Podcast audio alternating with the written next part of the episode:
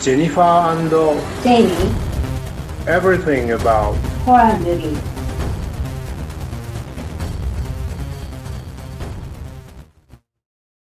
たくみさん、こんにちは。はい、こんにちは。はい、今日は第11回なんですけれども、少し昔の映画になりますが、フライトナイト1985年の映画、トム・ホランド監督のフライトナイトについて取り上げていきます。テーマは、フライトナイトに現れるクィア要素について考えるという題名にしてみました。はい、それではよろしくお願いいたします。はい、よろしくお願いします。じゃあまず、うんフライトナイトってどういう映画だったかっていうところから言った方がいいですかね。今おっしゃったよう、いただいたように、トム・ホランド監督、これ、うんトム・ホランドの最初の監督作でしたよね。そうですね。インタビューを見ていると、うんうん。なんかその彼の初監督をやるっていうことに対して、えーとまあこれガセネタかもしれないんですけど、そのネットで言ってたのは、動画で言ってたのはその、えっ、と、ヴァンパイア役をやったクリス・サランドンがちょっと最初は難色を示していたっていう。ああ、そうなんですね。で知らなかったんですけど、クリス・サランドンって、スーザン・サランドンの最初の音なんですね。サランドンってそのサランドンですか、うん、そのサランドンですって。へえ。彼女はじゃあ変えてないんですね。うんうん。で、おまけにクリス・サランドンは、えっ、と、うん私これも未見で見たいと思ったんですけど、えっ、と、うん狼たちの午後、うんはいはい。っていう映画の、で、オスカーの候補になってるそうなんですね。ああ見たはずなのに覚えてない。なんか結構、うんあの、演技派の、うん、うあの、ん。キャリアも長くて立派な人っていう動機をしたってことになるわけですよね。そんな人だとは知らなくて、うん。なんかすごい雰囲気のある、その、ヴァンパイア王としての、うんなんか雰囲気のある俳優さんだなと思ってうん見てました。えっ、と、ストーリーは、その主人公の男の子、10代のチャーリーっていう男の子の隣の家に男が引っ越してくるんですよね。それが、名前はジェリーという名前で、で、彼が、えっ、と、夜、女を家に連れ込んで、噛んで殺しているというところを、チャーリーが見ちゃうんですね。そうそう隣にいる隣人がヴァンパイアだと気がついたってことで騒ぎ始めるけども、なかなか信じてもらえず、彼の好きだったその、あれですね、フライトナイトっていう劇中劇の、まあ、というか、まあ、テレビ番組があって、それのホスト、その番組は怪奇映画とかを特集する、ちょっともう落ち目の番組ですね。うんそれのホスト役をやっていた、ピーター・ヴィンセントっていう男に、そのヴァンパイア退治をやってほしいと頼み込むわけですね。でも、誰もや、彼も信じ、全く信じておらずっていう、ちょっと最初はじれったいんですけど、でもやっぱり、すごくテンポがいいですよね。うん、テンポいいですね。そう、余計な理屈ポンポンって抜きにして。そうですね。うん。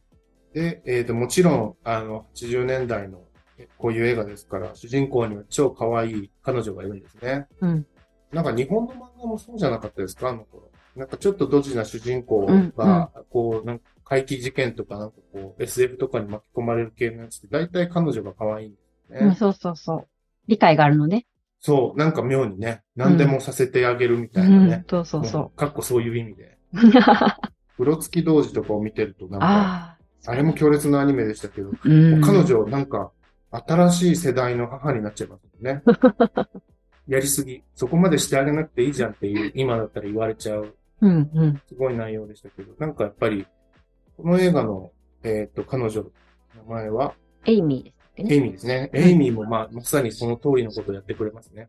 ということで、当時はね、これ私多分劇場で見たと思うんだけど、いい。なあの、そう、全然、ま、怖いっていう、すごく怖かったなっていう印象はあるけど、その頃は全然そういう、なんでしょうね、LGBT 的とか、うん。クエア要素っていうのは全く意識してなくて、うん。改めて今回、もう目を皿のようにして、そういう、ねそういう要素がないかっていうのをいろいろ見たら結構びっくり。なんか、あこんな描かれ方してたんだってすごいびっくりして。で、あの、最初にほら、お母さんがね、あの、うんお隣が引っ越してきたのよって、うん引っ越してきたのよって言って、で、男二人が引っ越してきたら、お母さんいきなり、あの、ゲイでしょって言うでしょ。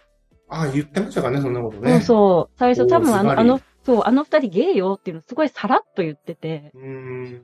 それ結構びっくり。男二人でいるとそういう感じで見られてしまう見られちゃ風潮があったのかね。うんうんうん。おなんかやっぱり、うんこの映画は本当にそういう意味で言うと、まあ、クイアっていうのの概念、うんどういう意味で今から使うかっていうのも、ちょっと軽くここで触れといた方がいいと思うんですけど、うん、うん。まあ、アメリカのえっ、と、まあ映画ですし、特にそのクイアスタディズというのがその英語圏で発展したものなので、多分フライトナイトよりちょっと後か同じ頃に出てきた学問じゃないかなって思うんですけど、キリスト教的な批判っていうのがまずあって、で、異性愛者で、で、核家族で、非常に敬虔な、あの、ご家族でいらっしゃるっていう。で、それが、そこから逸脱したものは、一応今回、今日の中では全部クリアということで考えようと思うんですね。そういうガチガチであるはずのそのアメリカ的な、特にアメリカはもう本当に知れば知るほどすごく強い宗教的な社会なので、逆にその逸脱というのが分かりやすく出てくるわけですよね。見えやすい。で、日本人から見ても見えやすい。で、日本人にとって特にそれが逸脱だと思えないようなことでも、とりあえずちょっと触れ触れて考えていきたいと思いますね。そういう意味で言うと、あのお家ってお母さん、シングルマザーでしたかね。はっきり書かれて、うん、いないけど、理由も特にないけど、お父さんの存在自体がそもそもないよね。ないですよね。うん。お父さんの話一回も出てこない。これなんか意味あるんですかね。どうなんだろうね。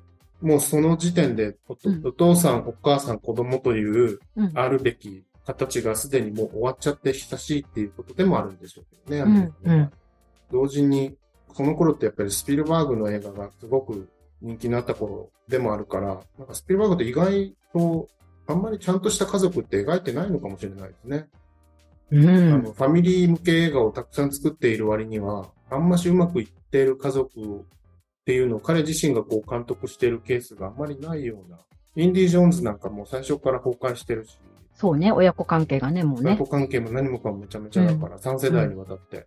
ポルターガイストはまあ彼の監督ではないけれど、実はあれはすごく非常にガチガチの異性愛ファミリーで、しかもレーガンの大統領の本をうん夫が読むっていうね、すごい、ある種の保守ファミリーを描き出してましたけど、うん。E.T. はもうやっぱり家族壊れてますもんね。お父さんが出てこない。そうそう。で、やっぱりお父さんのことをずっと待ってる主人公の寂しさみたいなのが、うんうん。そう考えると、まあ、グーニーズは、あれも彼の監督ではないけど、そう考えると、ファミリー向けだった割には、彼、制作で関わるやつは比較的、まあオーソドックスな家族を描いてましたけど、彼が監督すると、なぜか家族がちょっと難しいですね。うん。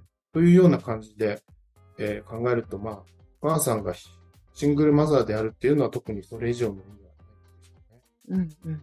でも私、この映画ですね、いつ見たのか。日曜洋画劇場かなんかで見たような気が、見ようとした気がするんですよね。でも、結局日曜洋画劇場で見れなかったのかな？でも、とにかく初めて見たときは、わあ、なんて怖いショッキングな映画だろうってもう私も思いましたね。うん。うん。その頃はやっぱりね、ちょっと私もゲイとしての目覚めがまだまだだったので、あの、ね、ジェリーと、名前なんだっけ、ビリビリーの、うんあの、お二人が、ジェリービリーが、ー。うん。あの、そんな感じっていうのは気づきませんでしたけど、何年か前に見直した時にピーンときますよね。ああ、やっぱりそうなんだ。いや、もうこの、この立ち方はないだろう、みたいな。なんかね、湿ってるの、すごく。うんそこがうまく描けてますよね。うん。なんか私、吸血鬼、ヴァンパイアのイメージって、すごく中性的。やっぱりほら、うん日に当たらないってこともあって、はいはい。青白かったりとか、うんちょっとスラッとしてて、割と細身の感じのイメージがあって、うんだから最初にジェリーとビリーが出てきた時って、私、ビリーの方がヴァンパイアっぽいなって思ったの。おー、なるほど。うん。で、ジェリーってさ、、そう、ジェリーって結構マッチョで、うん。ちょっと毛深そうな感じじゃない？そうですね。うん。なんか、だから、狼男のイメージの方があって強く。あ、顔的にそうかも。うん。あんまりああいうタイプのヴァンパイアって私あんまり見たことない気がしてなる。ほどね。顔が、顔の雰囲気から読む、狼男っぽさと、ヴァンパイアっぽさね。なんかこうマッチョな感じ？すごく。んうん。なんかこう、フェロモンがこう出てる感じがなんか、あの、狼男っぽいなと思ったけど、実はジェリーがね、吸血鬼っていうところだよね。ね。うん。うん。私、あの、最初のシーンのところで、主人公のチャーリーは多分高校生だよね。ハイスクールの子でしょ？ハイスクールですねそう、もうなんか性の目覚めじゃないけど、そういうことにすごく興味がある時期じゃない？もう一番うん何よりの重大な関心事でしょ、そうですね。そう、お部屋で彼女となんかそういういい雰囲気になって、イチャイチャしていて、もういいわよっていう時だけど、まあ彼女はまだ心の準備ができてなくて、うん。なんか一生懸命気をそらそうとするじゃない？あの、うんテレビに、テレビの方にほらほらって言あって、テレビ、そうそう。で、でもそれでもなんかもう主人公はもうとにかくもうこのしたい。そう、ことを果たすんだ、みたいな気持ちでガーっていくけど、隣のジェリーとビリーっていうのが出てきた時に、もうそっちに夢中になっちゃうじゃない。うん。もう覗き見て、そのジェリーとビリーっていうあの二人が何をしてるのかっていうのをずっと双眼鏡でこうやって覗き見してるでしょうん。で、彼女はさ、もういよいよ観念して、もう分かった、私捧げるわっていう気持ちで、うん。もう、もう待ってるわけじゃない、ベッドで。うん。と思ったらだけど今度はね。そう、それ無視してさ、でしょ私、あそこの場面がすごくやっぱり意外だなって思って。うん。うんうん。この子の興味の移り方なのかもしれないですね。うん。なんか、ここのところを女の人の立場から見ると、そこが気になるんでしょううね。んうん。どうでしょう？そこはよくかけてる感じがしました。なんだろうね、あそこでなんかほら、もう目の前にいるのに、そこにはもう全く、もう興味をいきなり失って、で、あっちに行くわけじゃない、その、うん。あの、吸血鬼ってものに惹かれてしまうっていうか、どうしてもその好奇心が抑えられずにっていうね。っていうところが少し子供っぽいっていう部分もあるし、そのうん。好奇心をの方に打ち勝ってしまうっていうところが、子供っぽいなっていうところもあるけど、何かそこに多分、いざやろうと思った時に、そのセックスに対する恐怖とか、そういうものがあったのかなと思いつつ、うん。うん。でも、この後のところで、お母さんがさ、あの二人きっとゲイよとかって言うでしょ、うん。だけど、チャーリーは、うん女の人があの家から出てくる、すごくセクシーな女の人が、そうそううん出てくるのを見て、うん勉強しに行くよって言って部屋に行くじゃない？うん。で、お母さんがすごくびっくりするでしょ？確か。あれ、おあ、その女の人が出てきたのを見て。女の人が出てきたのを、あの、チャーリーが見て、うん。それで、あの、お母さんに、いや、あの二人はゲイじゃないよって、うん。うん、言うんだけど、僕ちょっと勉強してくるからって言って、部屋に行っちゃうの。うん。だけどお母さんは、え？っていうの。なんか、勉強、今から勉強するの？って多分普段はそんなことしない子なのに、うんなぜ勉強をするのかしらっていうの、え？って感じになるんだけど、多分私はその、すごくセクシーで腰を振りながらこう去っていく女の人を見て、やっぱりなんか、ちょっとこう、ムラムラっときたものがあって、なんか勉強してくるねって言って、お部屋でちょっと、なるほどね。そうそう、なのかなって思ったのちょっとあの抜いち。ゃうのかなみたいな。そうそうそうそうそうそう。お母さんがやっぱりびっくりした。お母さんがすごいびっくりしてたから、え、勉強？みたいな。ここまで読め読み込めなかったわ、そこのところで。なるほどね。うん。でもまあ彼の関心はもう完全に隣の家の、あの、二人というかなんていうか。そうそう。あの二人の関係が気になってるのかわかんないけど、でも一方で女性に対してそういう興味を持ってるっていうところで、で、まあもちろん彼は多分童貞なわけじゃない。おそらく。うん。だからそこでその自分自身の性に対してのなんかまだこの、なんていうの、不安定なところじゃないけど、今時で言うと、うんそういうところが一つ現れてたのかなってちょっと思ったり。うん。そんなことまで、さすが。いやいや。まあ、そのよく言われることなんですけど、結局、うん女というものをこう、当てがっておくことによって、この人は、あの、異性愛者ですよっていうのを、あら、なんでしょう、こうわざわざ明言しないといけないっていうコードが、まあ、うん特にアメリカの映画はあるって言われてましたよね。うん、そういう世界的にそうなのかもしれないんですけど、まあ、特にこのね、80年代頃の映画だったら、特にそうだったかも。もちろん、えっ、と、エイミーっていうのが結局、後でキーになってくる人のキーになるわけですけれども、別に彼女いなくてもいいわけですよね。うん、うん。彼にとっては。ただの友達でもよかった。そうね、そう考えると彼女っていうのがいないとして、あの話を眺めてみると、完全に隣の男二人に興味津々の10代みたいに見えちゃってね、ルム街の悪夢通的なドライブが入っちゃうっていう、う。うん。ちょうど同じ頃の映画ですしね。うん。で、あの、お友達にエドっていうのがいいでしょ、うんちょっといたずらっこな感じで。でももう明らかに頭がおかしそうなね、そうそう絶そう。対将来人10人ぐらい殺すよなっていう顔している、すごい俳優だと思いますけど。そう。で、しかもイ、イーブルって言われてるでしょそう、イーボーエア、えそうそうそう。って言われてるでしょ悪魔っ子ちゃんみたいな、そうそう悪魔ね。うん。一応頼りになるね、頭脳派ではあるんだけど、う。うんん。いろいろね、私、あの、エドとチャーリーの関係もなんかそんなにいい友達じゃないんじゃないかって、うちょっん。と思ったんですよね。うん。エドがあまりにもサイコパスすぎるっていうか、後で10代の時、だからなんとなく一緒に遊んでたけど、後で考えたらこれ友達じゃなかったんじゃんみたいなうんこ。とを後で考えそうなキャラクターではあるんですよよね。すごく優しいわけでもなく、うん。うん、自分の興味で全部動いてるように見えるというのかな。面白いか面い。白くないかみたいなね。うん、そうそうそうそう、うんチャーリーのためではないんですうよね。ん。うん。さっき見直したんですけど、学校の食堂でエイミーになんか顔になんか投げつけられるシーンがあったでしょ。うん。でその後の反応が、すごい、いじめっ子の反応なんですよね。うん。うん。うん。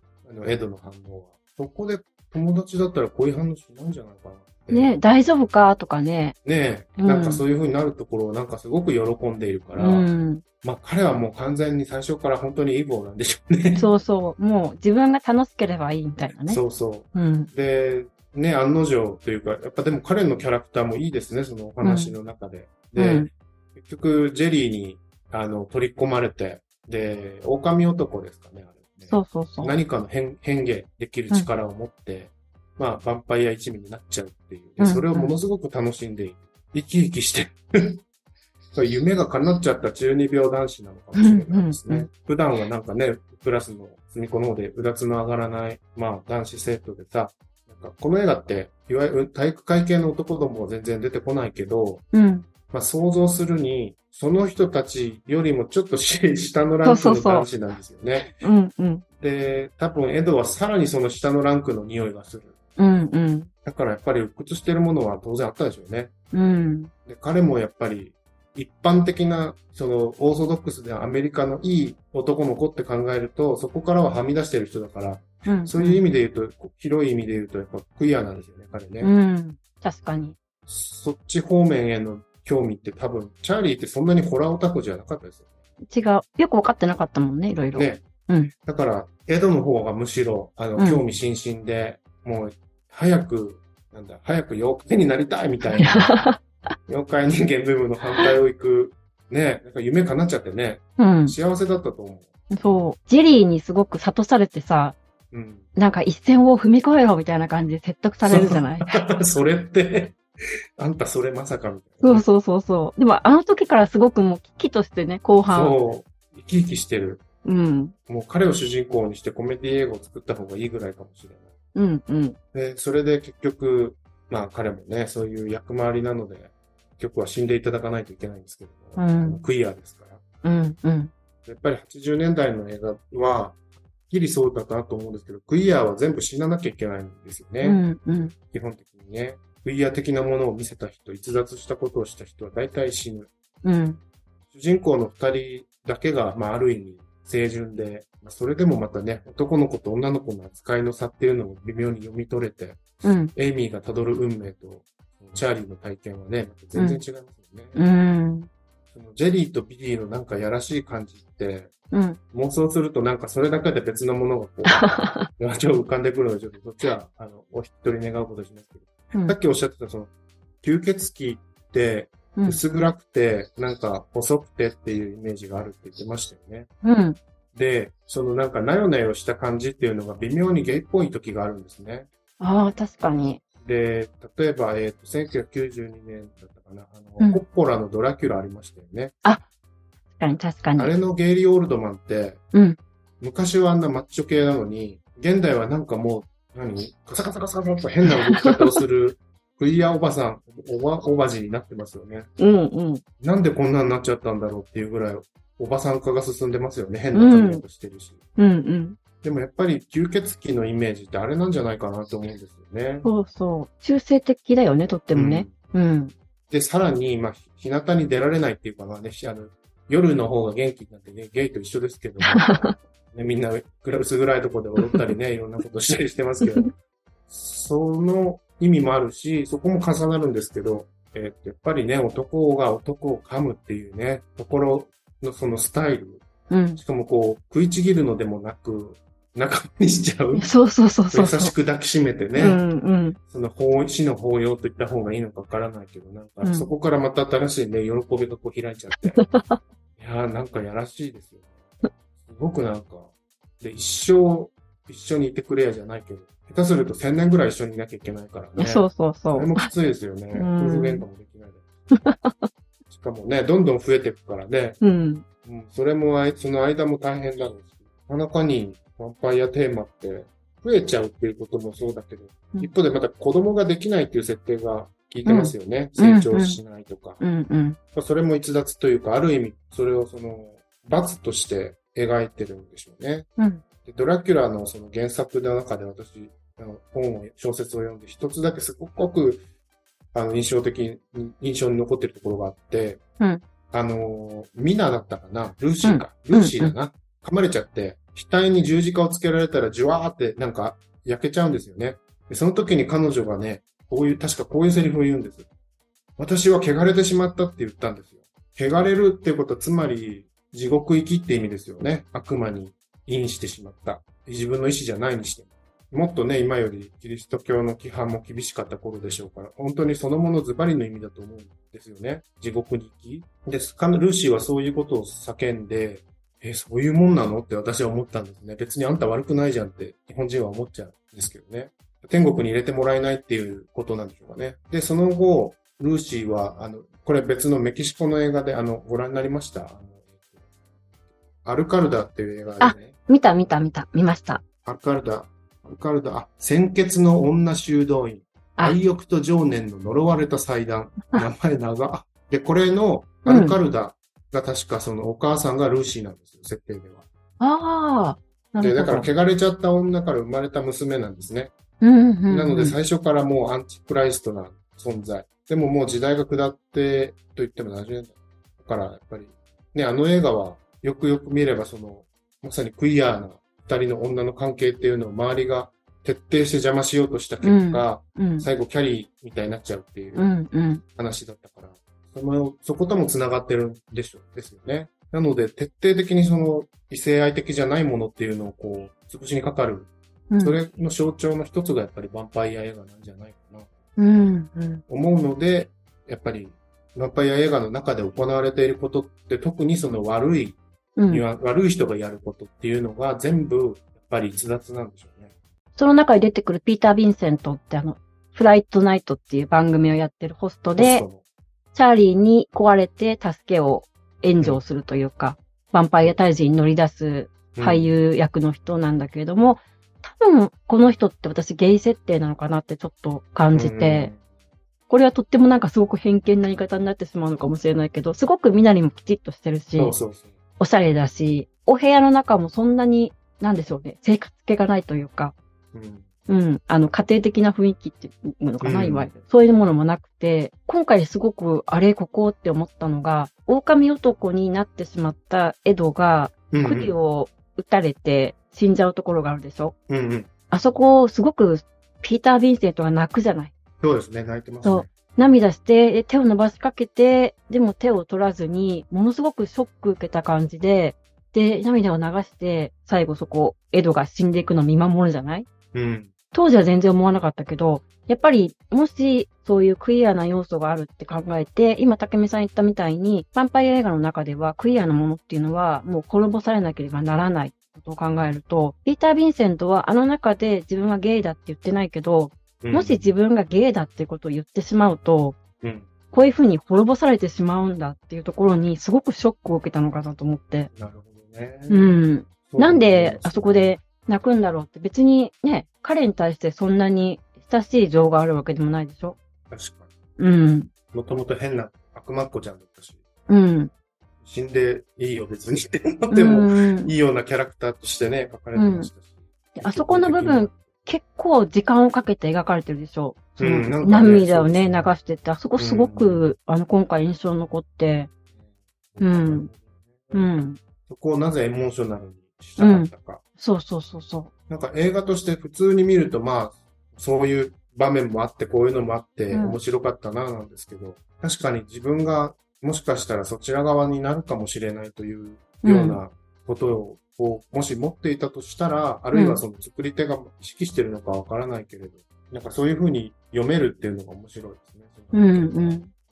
ピーターの方はじゃあ逆に、もしそうだとして、ゲイだとして、うん。すると彼は生き残った方のゲイになるから、隠れホモになるわけですよね。そうそう。もう言わずに、もうこのまま行こうっていう風にうん。なっちゃったのかなと思ったり、その、家に乗り込むじゃないジェリーの家にみんなで乗り込んで、吸血鬼かどうかテストをさせるんだって言って乗り込んだ時に、最初、このピーターはさ、もう吸血鬼なんてそんなことないからって言って、うん全然ね、取り合ってなくて、で、もちろん偽の聖水とかも出したりして、本当にチャーリーに対してさ、もうこの人たちはいい人なんだよっていうのを、別におかしい人じゃないよっていうのを言おうとするじゃない？なるほど。う。ん。で、私多分、ピーターは、やっぱり、チャーリーのお母さんが思ったのと同じように、男二人で住んでるし、なるほど。ミリレーだから、ね、小ざっぱりもしてるし、だからきっとこの人たちもゲイなんだろうなっていう、多分ピーターは思ってたと思うの。うんなるほどね。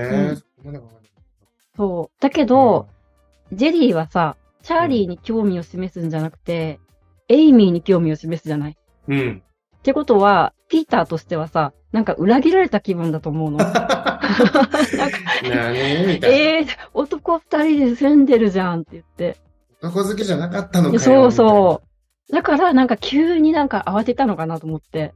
なんかほら、急に、ほら、もちろん鏡でね、姿を、うんが見えなかったみたいなのもあるけど、みたいな。なんか急に慌て出すでしょ、その、ううんん、そうでしたね。あたふたそと。う、あたふたと、そう。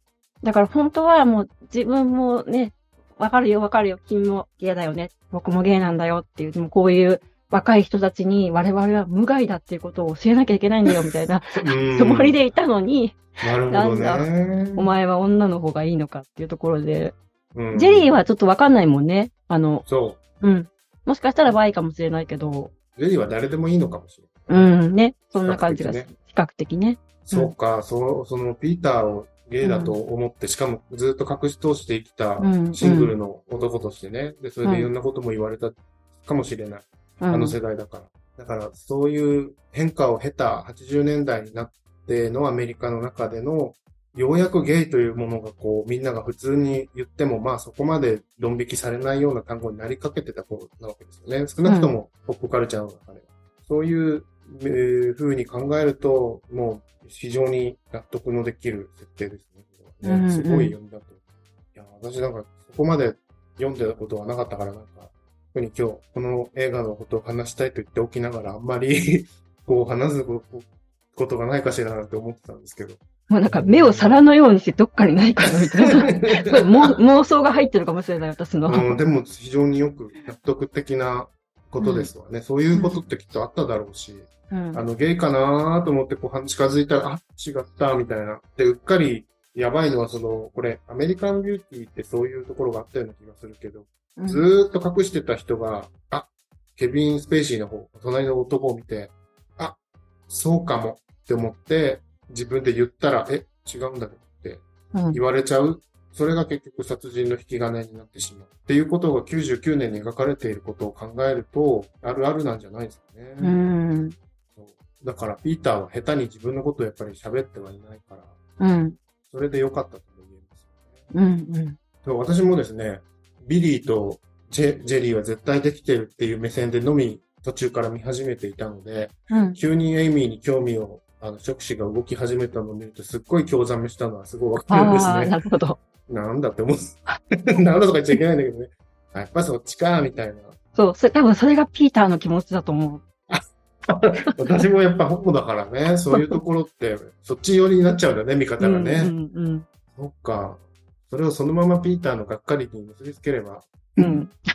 それめちゃ、徹底的にやっぱりクイア的なものはもう抹殺されるんだけど、そう考えるとその、ジェリーは、血吸って仲間にしちゃうこと以外は、バリバリノンケのことをしてるわけですね、映画の中では。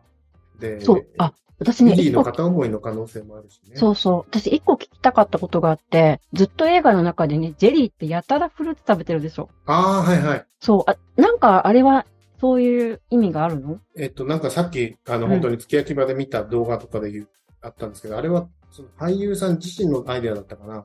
うん。何か意味っていうのは、その、うんコウモリだから、果物をいつも食べてるようにするんじゃなかったかな。なんかそんなことを英語で言ってうんうんちょっと取れなかったんですけど、でもあれは、何かその、わざとそういう設定にしてるということらしいですね。コウモリのことに言及してたから、コウモリってほとんどの場合、血吸う動物じゃなくて、血吸血を吸うタイプのコウモリは一部で、ほとんどは果物とかを食ってるそうだねらしいから、うん。そのことなのかな。そういうユーモアなんでしょうね。うん。うん。で特にこう、セクシャリティと何か関係してるってわけではなくて、ではなさそうですね。うん、うん。そう考えると、もう最初から最後まで、すごいていうか、特にゲイ向け、ゲイうん、ゲイそのものを描いてるような映画でもあるわけですね。うん。で、それゆえに、一方は抑圧され、あるいはまあ、大体殺されて、そういう風に見るとあまりにも悲しい物語なわけですよね。でも、そこがやっぱり、今の2020年代に、この映画を、やっぱりあの形で描くことはもうできないんじゃないかっていう気がしてきますよね。これ、リメイクされるでしょ？後に。され10年後じゃないや、今から10年ぐらい前でしたかね。そう、2011年か2年ぐらいにリメイクされてるけど、見ました。うん。あれはもう、そういう要素一切ないよね。うん、ない。うん。ない。せっかくコリン・ファレルを使うんだから、うんコ。リン・ファレルって割とその一時期ゲイの役とかもあよくやってる人だったのでね、うんうん。タイガーランドとかね、あの。アメリカ進出だな第1号の作品があれってね、当時のね、何回か言ってましたかね。この映画がすごいっていう雑誌、当時の雑誌でも、うん。なんかゲイポルノみたいな仕上がりになってるんだけど、ってすごい書いてあって、あ、本当だなーって。なんか無意味にこう男二人裸で立って、確かに。その、なんかアングルがそうなの、確かに。その筋肉の取り方っていうのかな、盛り上がり方がなんかポルノっぽいの、確かに。あとは、えっ、と、マイケル・カニンガムってあの、巡り合う時間たちのうん。原作者のカニンガム姉さんが脚本、原作を書いた、もう日本語のタイトルがひどいんですけどね、うんイノセント・ラブだったかな。で本当のタイトルは、この世の果ての家っていう本になってるはずですね。あれにも主演して、あれもの中でもなんか、うんゲイとの男の子と女の子との間で、おそこをなんか行ったり来たりする不思議ちゃんの役をやってるんですね。コリン・ファレルは。で、最後、この世の果ての家ってすごい名前ですけど、3人でお家で暮らし始めるんですね。おー。この世の果て。こののよはって。うん、やっぱり逸脱しているの。ね。うん逸脱してるからこの世の果てなんですね。そんな俳優さん。で、あと、アレクサンダーの時ももちろん同性愛者として演じてうましたし。んうんうん。そう、ねそれがあるとね、その、うんこのリメイク版でもそういう要素が削られてしまったっていうところがね。残念ですね。うんでも、やっぱり、悪魔は死ぬべしっていう、こうの、ん。アンエンチクライストは全部死ねっていう、もう考え方そのものに対する変化なんでしょうね。うん。確かに。そう、そうだね。そのほら、さっき言った通り、クイワなものっていうのはキリスト教に反するようなもので、で、それは滅ぼさなければならないっていう考え方が、まあ80年代とかにあったとすると、本当にこの映画よくわかるなっていうのが、うん最初、チャーリーは、童貞のチャーリー君は、自分が男に興味があるのか、それとも女に興味があるのか、どっちつかずの状態で始まって、で、最後、そのクイア的な要素を持ってる人たち、あの、うん隠してる人は別にして、それをオープンにした人たちは、みんな滅ぼされちゃうわけでしょ？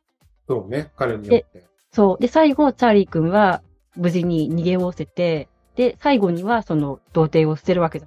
多分捨ててますね。うん、捨ててる、そのエイミーとね、結ばれるってことだから。そうなると、最後にはそういう異性愛が勝つよっていうことを言ってるような感じもあるよね。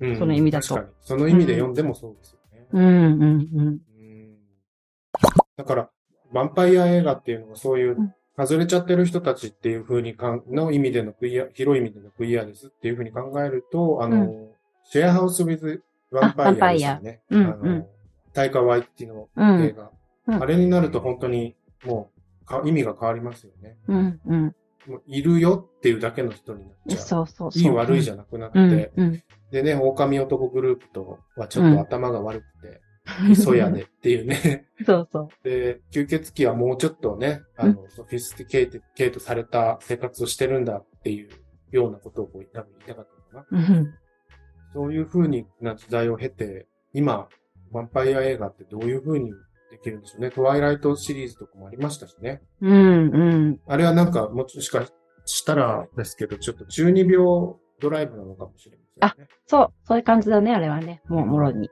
うんあの、ジャガンが、そうそうそうそう。いいにしえのなんちゃらが、そうそうそうそうそういうやつですね。一族と一族の対決ですね。うん。うん。で、表情が動かないクリステン・スがずっと、あの、なんか、ウェスティング・ビッチ・フェイスをしているっていう。で、そういう風に消費されているということは、やっぱり、ヴァンパイア映画って、今後はこう、面白い方に持っていけるのかしらね。う。どういうん風に、じゃあ、その私の言う意味での面白さって、結局、あの、映画として見ると、異性愛だろうが何だろうが、とにかく規範から逸脱しているものが徹底的にぶぶっ壊されると面白いんですよね。うん、うん、うん。ためらいがないから。うん、うん。映画としては面白いんですよね。で、意味を考えるとちょっと引くところもあるんだけど、うんじゃあ、そうではない物語っていうふうに考えると何が起きるかっていうと、ぱり共存できないものっていうものをどう社会の中に位置づけて描くかっていうことになってくるから、うんこう価値観が180度ひっくり返る映画にしないといけなくなっちゃうんじゃないかなと思うんですね。うん。つまり、それまでの規範とされていたものからはみ出した部分、こっちの方が規範なんだっていう風に描かなきゃいけなくなっちゃうのかなって。今、今のその、なんか、世界の様子っていうか、先進国の様子を見てるとそうなってるのかなって。特にアメリカではそうなってるからこそ、元々の規範の方、意識の方がものすごくこう反発しているように見えるんですね。その意味で言うと、ホラー映画の面白みっていうのが、どうなんだろう。社会というものを、が、とても確かにこういろんなものを包摂できてね、うん。多様なも人たちを、をが生き生きできるんだ、主人公でいられるんだ。確かにね、いい、美しいことなんですけど、その人がその形でいるために他の人の何かを踏まなきゃいけなくなっちゃったと。つまり利害が激しく対立してしまうときに、どうすべきかっていうことは今誰も答えが出せてないんですよね。うん。一番簡単な答えは元に戻すってことですよね。つまり、あの、闇にいたものは闇、薄暗いところにもう一回ごめん、帰ってっつって、うん押。し返すしかないんですよね。だから、まあ、新宿2丁目のニューサザエみたいな、あの、薄暗ダンス空間でのみ楽しくやってておくれよってことになるわけですよ。でもそうではなくて、それはなんかいかにも差別されて辛いっていうメンタリティが育ってしまってるから、うん。というかもうそれが一つのその政治力になっているし、そうなってくると、じゃあその、うん、その格好はちょっと夜、その飲み屋でやっててくれないかなみたいな格好で職場に現れるという現象が、ま、まあ見られるわけですよね。これを誰も止めることができないというか、うん。やめてくれって言えないわけですよね。で、やめてくれって言いにくいから、うん。だと思うんですけど、子供っていうのがやっぱり今戦場になるわけですよね。子供に悪い影響を与えないでほしいうん。になる。でも子供って、今の子供って、もっとめちゃくちゃなものをインターネットがね、また聞きしてるっていうか、こう、つまみ食いしてるから、そんなにバカでもないとは思うんだけど、なんかそういうのがね、やっぱり、ホラーは、それはどういう風に描くのかなって思うと、やっぱりもうね、こういうめんどくさいところを全部捨てて、もっとわかりやすい映画に戻るような流れもありますよね。うん。マリグナントとか、やっぱりミーガンとかすごい爽快な、痛快な感じがするんですよね。あと、リビル・デッド・ライズも。うん。確かに、はまあ、リビル・デッド・ライズの場合は、ね、母親の、えその立ち位置の描き方の面白さっていうのが新しく入っていて、そこも上手なんですけど、うん。どう、どうなるのがいいんでしょうね。なんか例えば、うん吸血鬼の世界の方を normality として考えちゃうと怖くはなくなるんですよね、最後。うん。うん。地球最後の男ってそういう話じゃないですか。うん。やっぱりホラー、ヴァンパイア映画はちょっと古典的な、なんか、あの、感じの方がいいのか。それかもうアクション映画にしてしまうか。なんか、100体ぐらい襲ってくるみたいな。そういう感じにしないともう持たないのかしら。あの、バンヘルシングって映画見ました？見た見た。ヒュージャックマンの。うん。うん。あれはね、なんかちょっと意外なところで笑わせてくれる映画だったから、ちょっと好きなんですね。うん。その、ドラキュラの下についてる女幹部みたいなのがいるじゃないですか。なぜかいつも、あの、くねってる。うん。あの二人がやっぱ面白かったんですよね。見てて。そういう喜び方って良くないのかもしれないけど。あとはですね、そうだ、じゃあ、インドの映画の中での似たようなテーマが、ものが出てきているものがあるので、ちょっと紹介したいと思うんですけど、インディアンホラーシネマっていう本で紹介されてたんですね。うんで未だに読み終わってなくて恥ずかしいんですけど。で、その中で、えっ、と、動物に変身する、変身譚っていうのがあって、その系譜の映画の中で、蛇使いの家の息子が蛇の呪いを、コブラの呪いを受けて蛇に変わっていくっていうホラーがあるんですね。で、81年かな。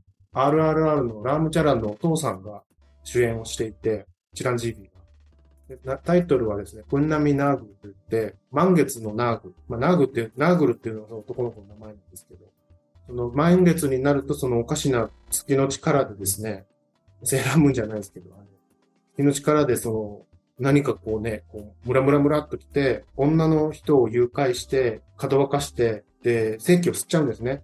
殺しちゃう。で、彼はそれを自分で止められないんですよ。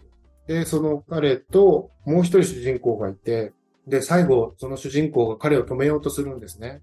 で、そこがですね、最後、バトルシーンが始まるんですけど、そこがですね、彼はもうヘビになりかかっちゃってるから、こっちの彼はこう一生懸命噛もうとするんですよ。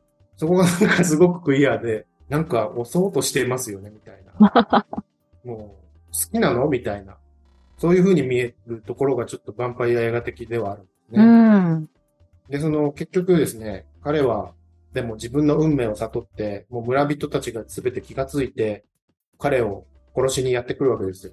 そのほらね、やっぱインド映画、インド村映画、あるある、うんもう村人全員が、あの、焼き討ちに来るやつ。うん。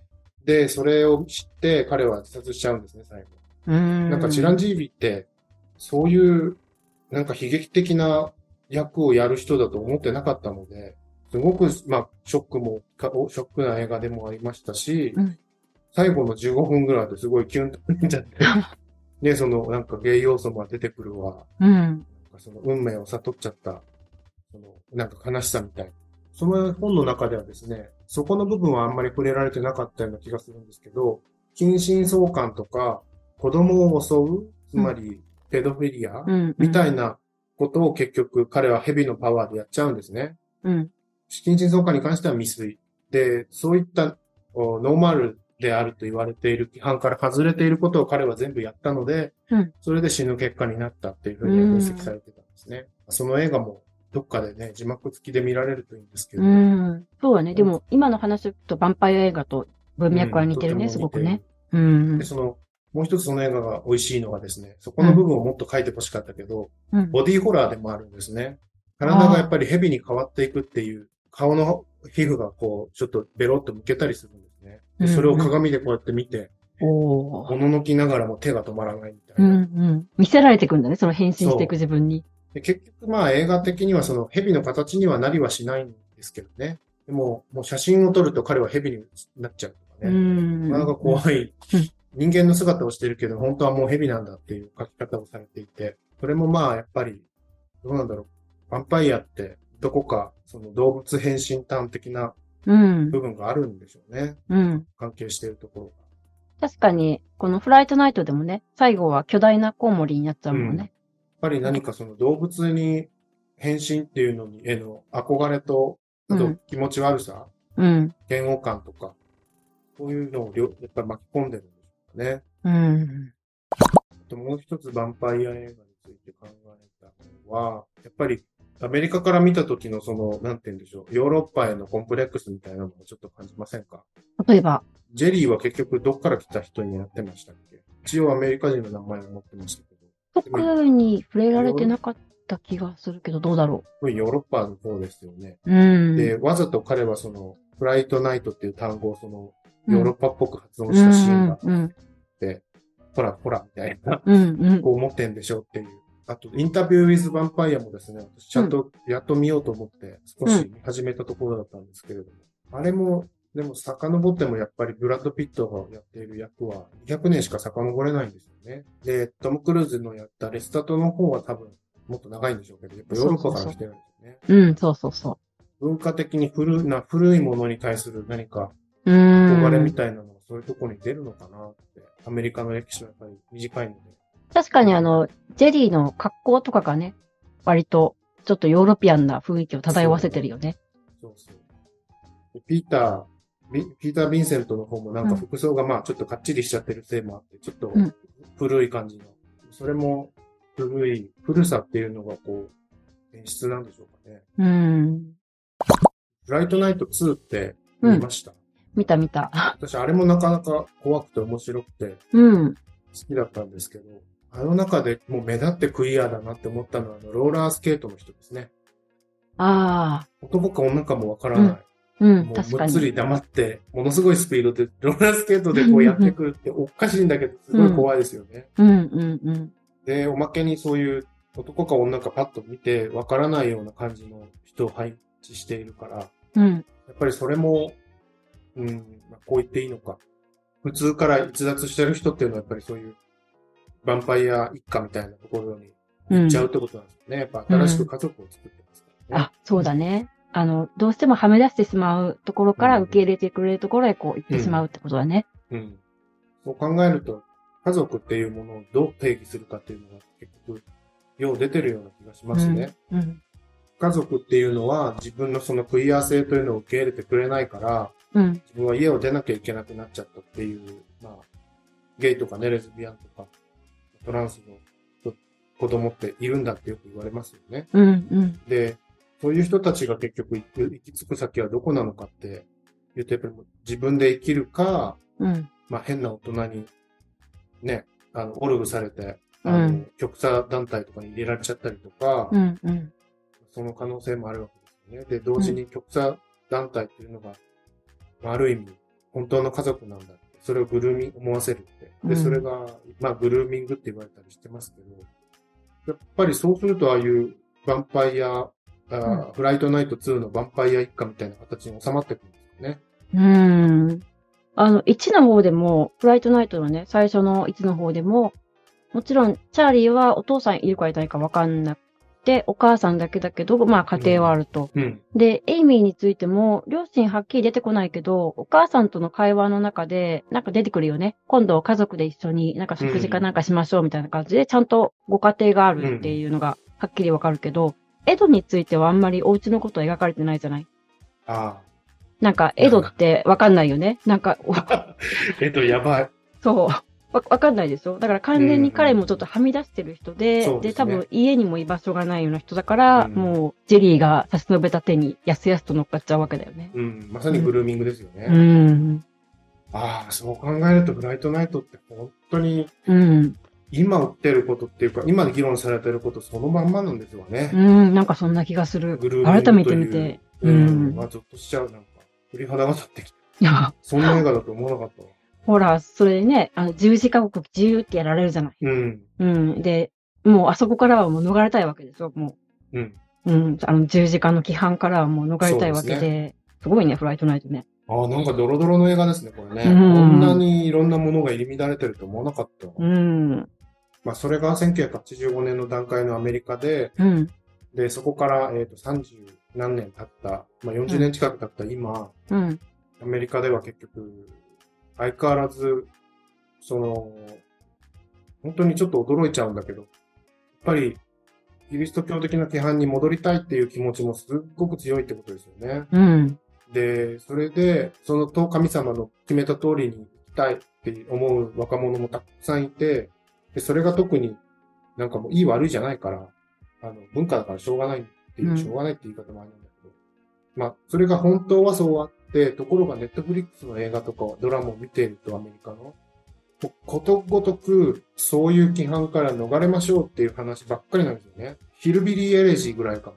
その規範をもう一回頑張ろうって言って、だから私、ロン・ハワードのあの映画を見て、うわあなんか久しぶりにアメリカらしいアメリカ、アメリカ映画らしいアメリカ映画見たなと思って、うんじゃあアメリカ映画らしさって何かってやっぱり宗教保守に帰っていくってことなんですよね。確かにそうかもしれない。うんそう考えると、その、リベラル系に突っ走った、もうはっきり寄ってしまったハリウッドの今の映画の描き方っていうのは、うんやっぱり何かこうちょっとおかしいなって、無理してるってう。いうんところなのかもしれないですね。うん。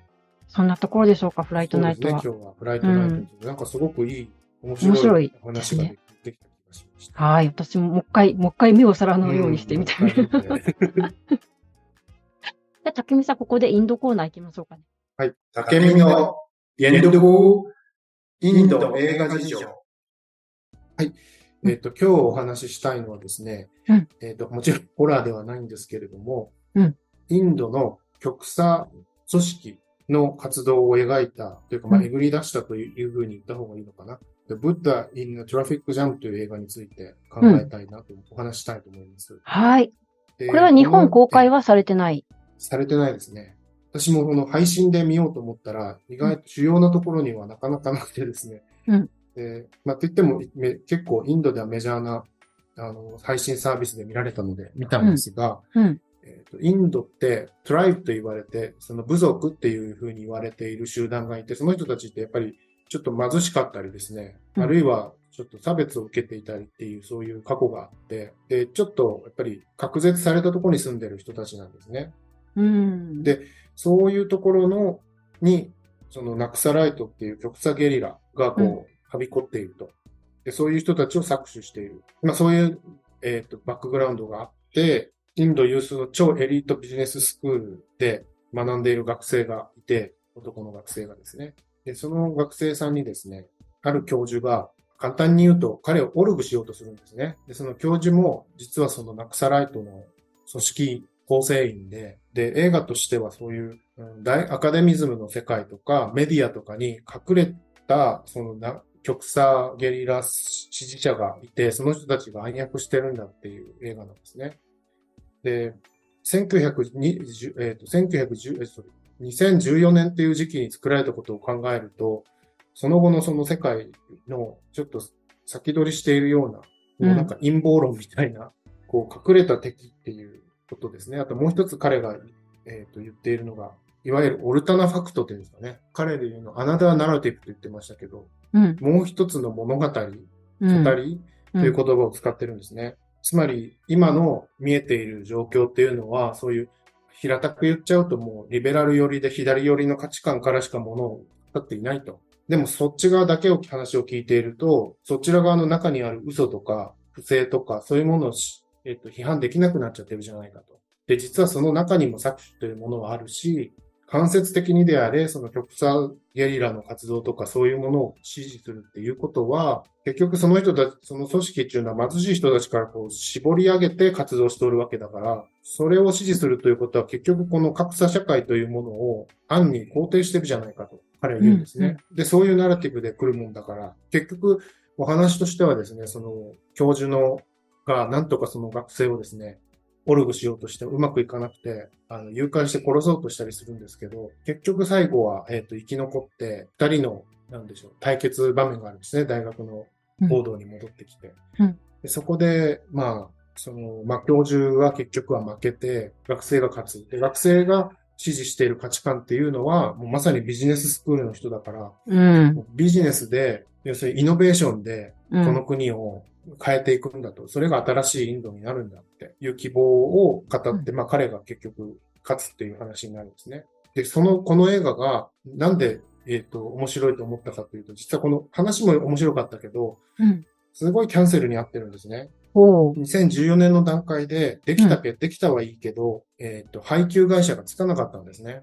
重役に見せるとみんな、うん、いいねって言うけど、誰もその映画を買おうとしなかったんですって。そんな中で、で、彼はもう、実はその、アグニホトリさん自身はその、この映画を作るより前の段階で、ちょっと映画監督としてボリウッドではあんまり鳴かず飛ばずの時があったんですね。で、それもあって、もう、すっかりボリウッドに嫌気がさしてたうん。時だったんですわ。で、このナクサライト、極左ゲリラが、まあ、例えば、大学とかに浸透してるっていうアイデアは、もともとはその、彼が教えに行っていた大学の学生さんが短編映画で作ろうとしたものなんですね。で、それを監督が気に入って、うん。あ、じゃあ、これ、もっと調べて、話にして、長編映画にしましょうって言って、長編映画にしてるんですね。で、結構苦労、お金もないし、もうなんか大変な中で作って、そしたら配給してもらえず、うんそれってやっぱり理由がありますよねって思いますよね。うん。この内容の何かが彼らをこう激しくこう拒絶させるわけですよ。うん。でもうん見てもですね、そんなズキンとくるようなことなんか書いてないんですよね。多分。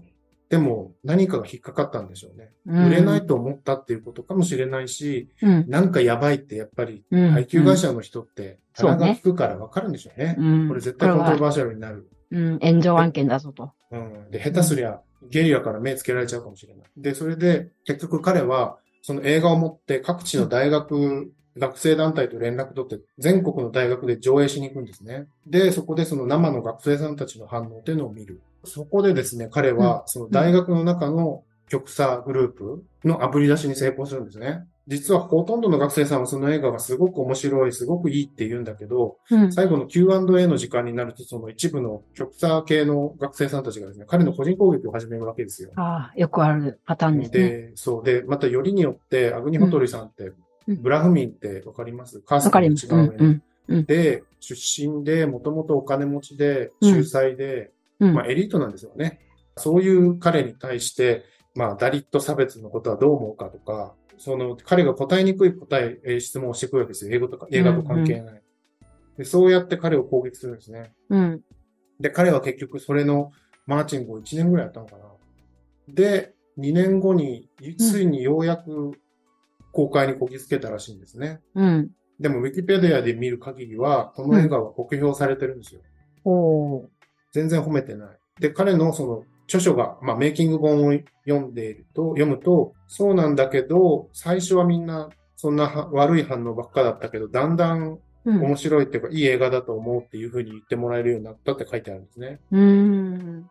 で、その、まあ、これ、彼の物語だから、なんとも言えませんけど、インドの中でどういう考え方がマジョリティなのかっていうのを読むためには、この、うんアグニホトリさんみたいな立場の人の発信するものっていうのを読まないとわからんのじゃないかなって私は思うんですね。うん。うん。特に彼は、モディ支持で、うんで、実はその、モディ政権が生まれた2014年に、選挙の前にボリウッドの、まあ、有志がですね、なんかこれもすごく、ある意味、キャンセルカルチャーの先取りなんでしょうけど、うんあの、日本よりは。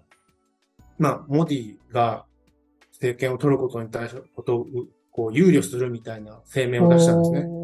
で、それに対してアグニホトリは自分のブログで、うんとそれに対する反論を、まあ、述べるんですね。そうしたら今度はですね、それまでお友達だった人がみんな離れてったって書いてありましたね。キャンセルされちゃったんですよ、彼はボリウッドから。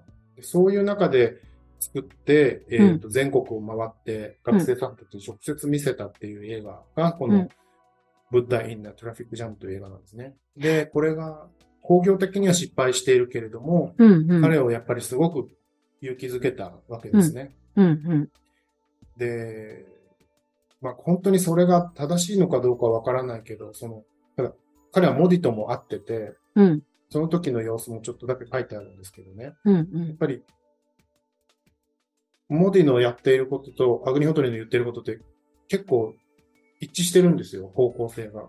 うん。つまりイノベーションとか経済発展によってのみこの国の、まあ、不公,、公平であったり不正であったり腐敗みたいなものを取り除いていけるんだっていう考え方なんですね。で、それが今インドの中のどういうふうに受けているのかはわからないんだけど、新しい希望なんですよね。旧体然としたあのものではなく、うん。もう新しいインドなんだって。それでどこまで引っ張れるかって考えたら、てるうちにもう9年もモディ政権は持ってしまってるし、インドはね、こうやって経済も大。成功、うんまあ一応。で、ワクチンの件でもまあまあうまくやった。でね、日本の最近のその新聞メディアで見てる、読んでると、うん。インドのそういう部分に対してものすごい興味持ってますよね。そうね。いろんなところすでインドが話題になるね。うんインドすごいって言ってる。うんで、うん同時にその同じ記事がですね、でも、うんそのモディは、まあ極う極右ん。政権で、うんぬうんんって懸念されるみたいなことを必ず書くんですよ。それを入れることによって、あなたは何を言いたいかが全くわからなくなっちゃう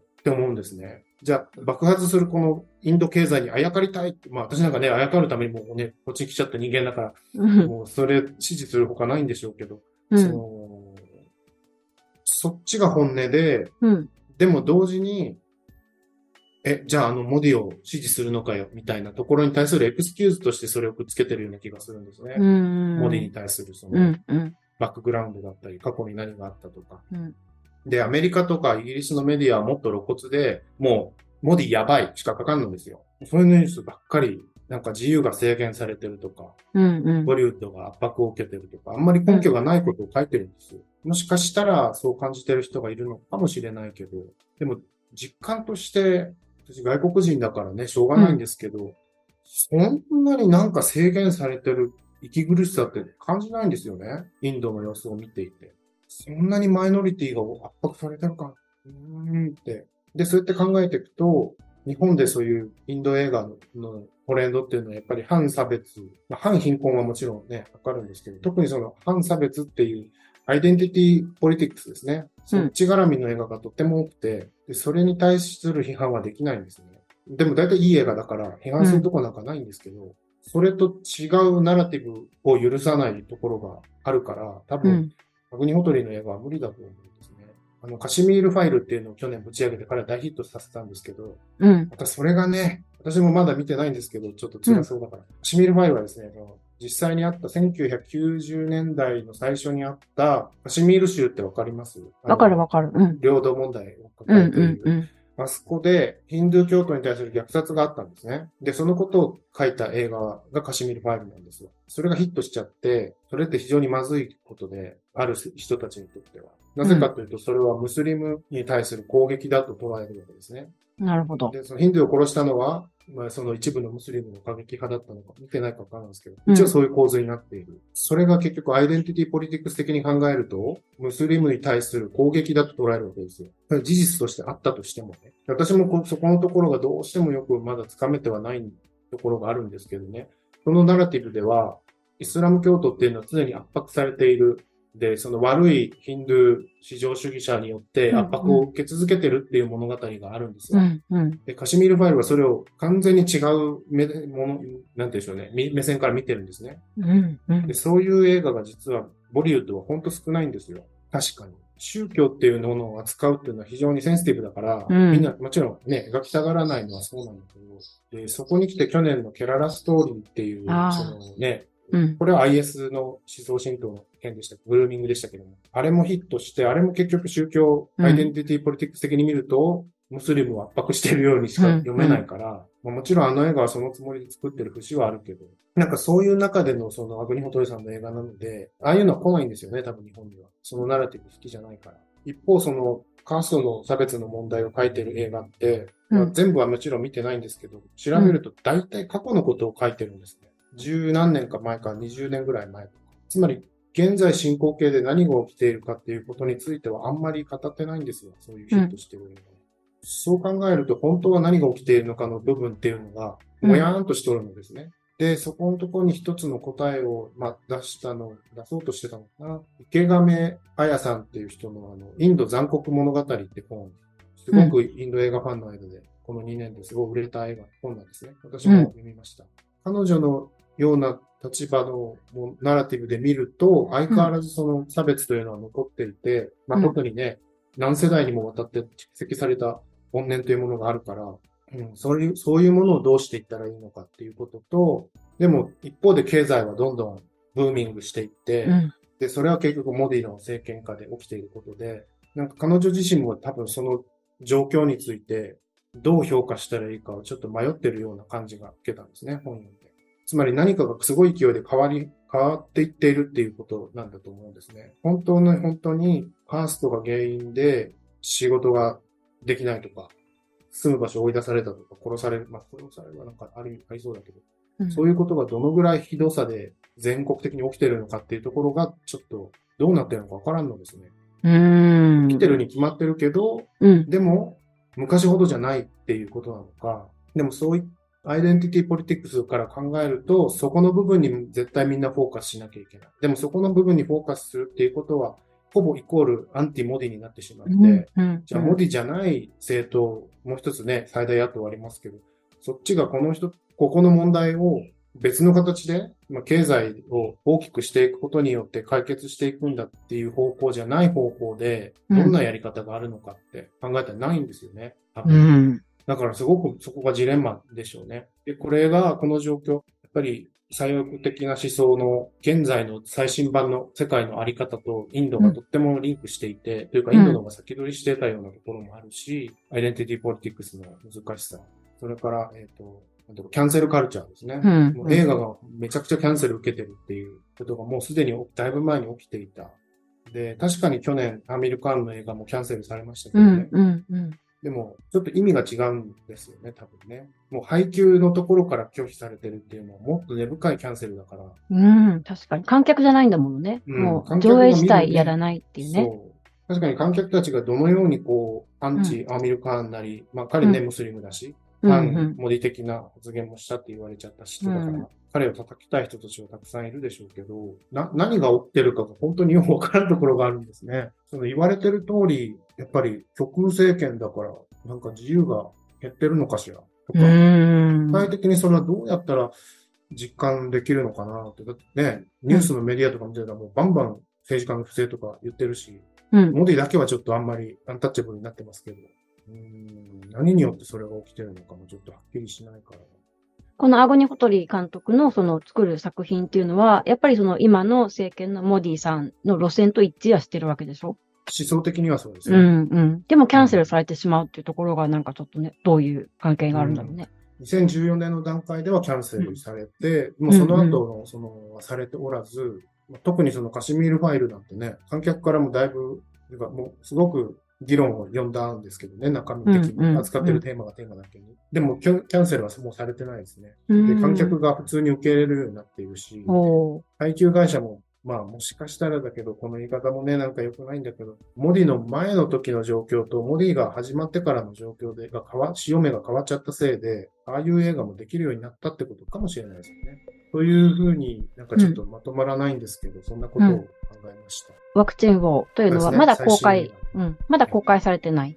そうですね。うんこれから今月の29日だったかな、うんに、えっ、と、公開される予定なので、で、うん。実はもうなんか北米で先に彼はあちこち回って上映してるらしいんですねあ。要するにアメリカに行っちまったインド人を集めて、インはドをね、こううんなんか思い出させたいのかな、みたいな。うんうん、なそういう感じで今話題を作っていって、うん。うん、で、インドに戻ってきてやるみたいですね。じゃあ次お話しするときにはこれを、そうですね。ぜひうんワクチン法についてお話しできればと思いうんます。、うん。ありがとうございました。はい、ありがとうございました。はい。じゃあ今日はこんなところで、はい第11回フライトナイトに現れるクリア要素について考える終わりにしたいと思います。ありがとうございました。ありがとうございました。はい、それではまた。はい、失礼します。はい。